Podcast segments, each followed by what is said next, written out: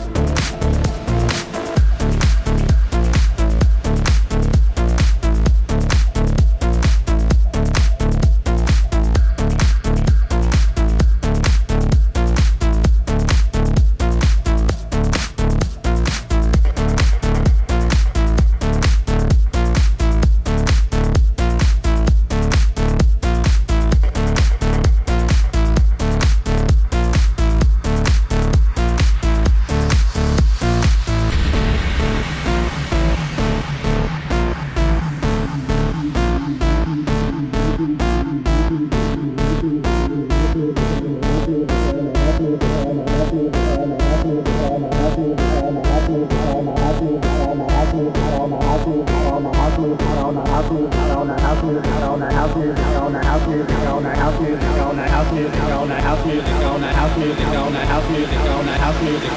music all night long.